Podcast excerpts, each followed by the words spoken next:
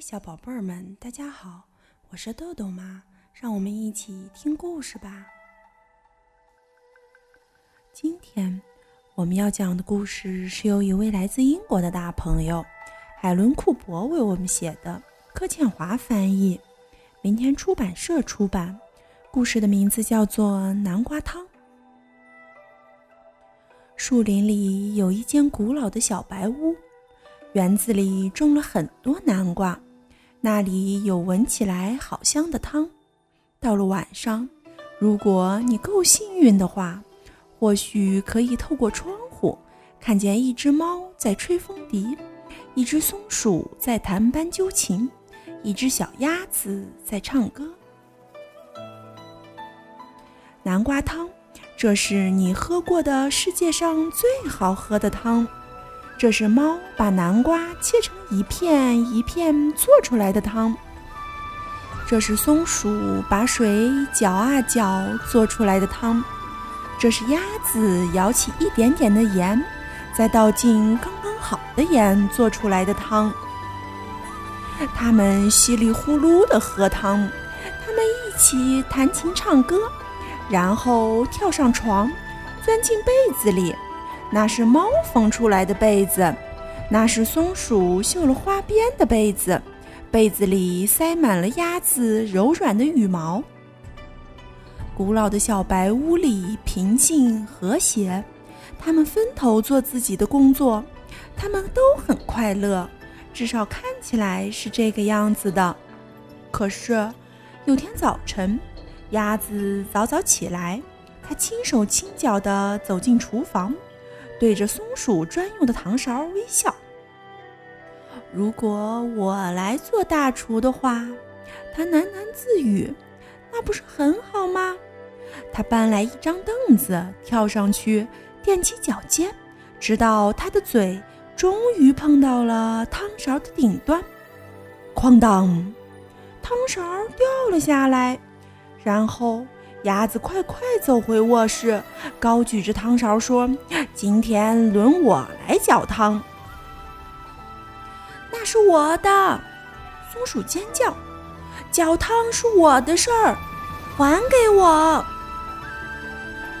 你太小了，猫凶巴巴地说：“我们要按照原来的方式煮汤。”可是鸭子把汤勺抱得紧紧的。松鼠使出全部的力气拼命拉，忽然，哎呀！汤勺飞到了半空中，转啊转，打中了猫的头。这下麻烦大了。这间古老的小屋里充满了激烈的争吵、吼叫和混乱。我不要住在这里了，鸭子哭哭啼啼地说：“你们从来不让我帮忙。”他把行李装进推车，戴上帽子，摇摇摆摆地离开了。等我们清理好以后，猫生气地大吼：“你会回来的！”松鼠也握着它的汤勺在空中挥来挥去。可是鸭子并没有回来，没有回来吃早餐，没有回来吃午餐。我会找到它的。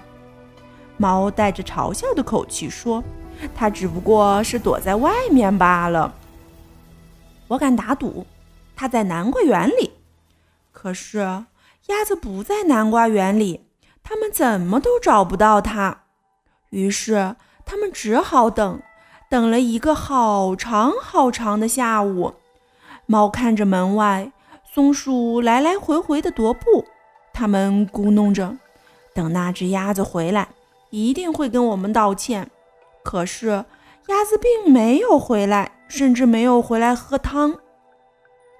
汤不好喝，他们煮的太咸了。反正他们也不饿，他们对着晚餐哭泣，眼泪掉进汤里，把汤弄得更咸了。松鼠吸了吸鼻子说：“我们应该让他搅汤的，他只不过是想帮忙。”猫流着眼泪说：“我们出去找找它吧。”猫和松鼠在好黑好黑的树林里走来走去，越走越害怕。他们担心鸭子独自在树林里，遇到狐狸，遇到狼，遇到巫婆，遇到熊，可是他们找不到它。他们急急忙忙走啊走，走到非常陡峭的悬崖边，猫哭着大喊：“说不定它掉下去了，我我去救它。”松鼠吱吱吱地叫着。它竖着一根摇摇晃晃的长绳子爬下去，它到了地面，四处都找遍了，可是仍然找不到鸭子。然后猫悲伤地说：“说不定鸭子找到比我们更好的朋友了。”有可能，松鼠大叫：“那些朋友愿意让他帮忙。”他们拖着沉重的步伐往回走。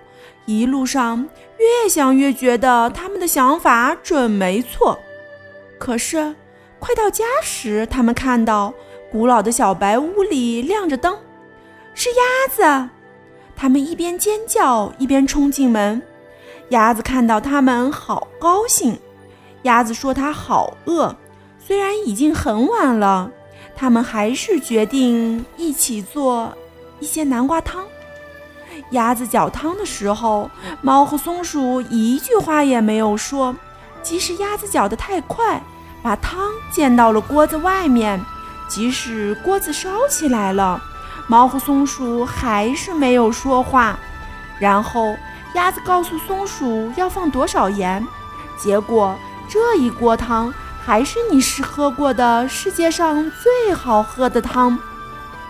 就这样。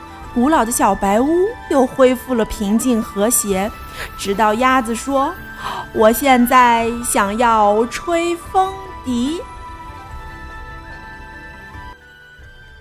好了，今天的故事就讲到这儿吧，小朋友们别忘了让爸爸妈妈关注我们哦！一本一景一世界，拜拜。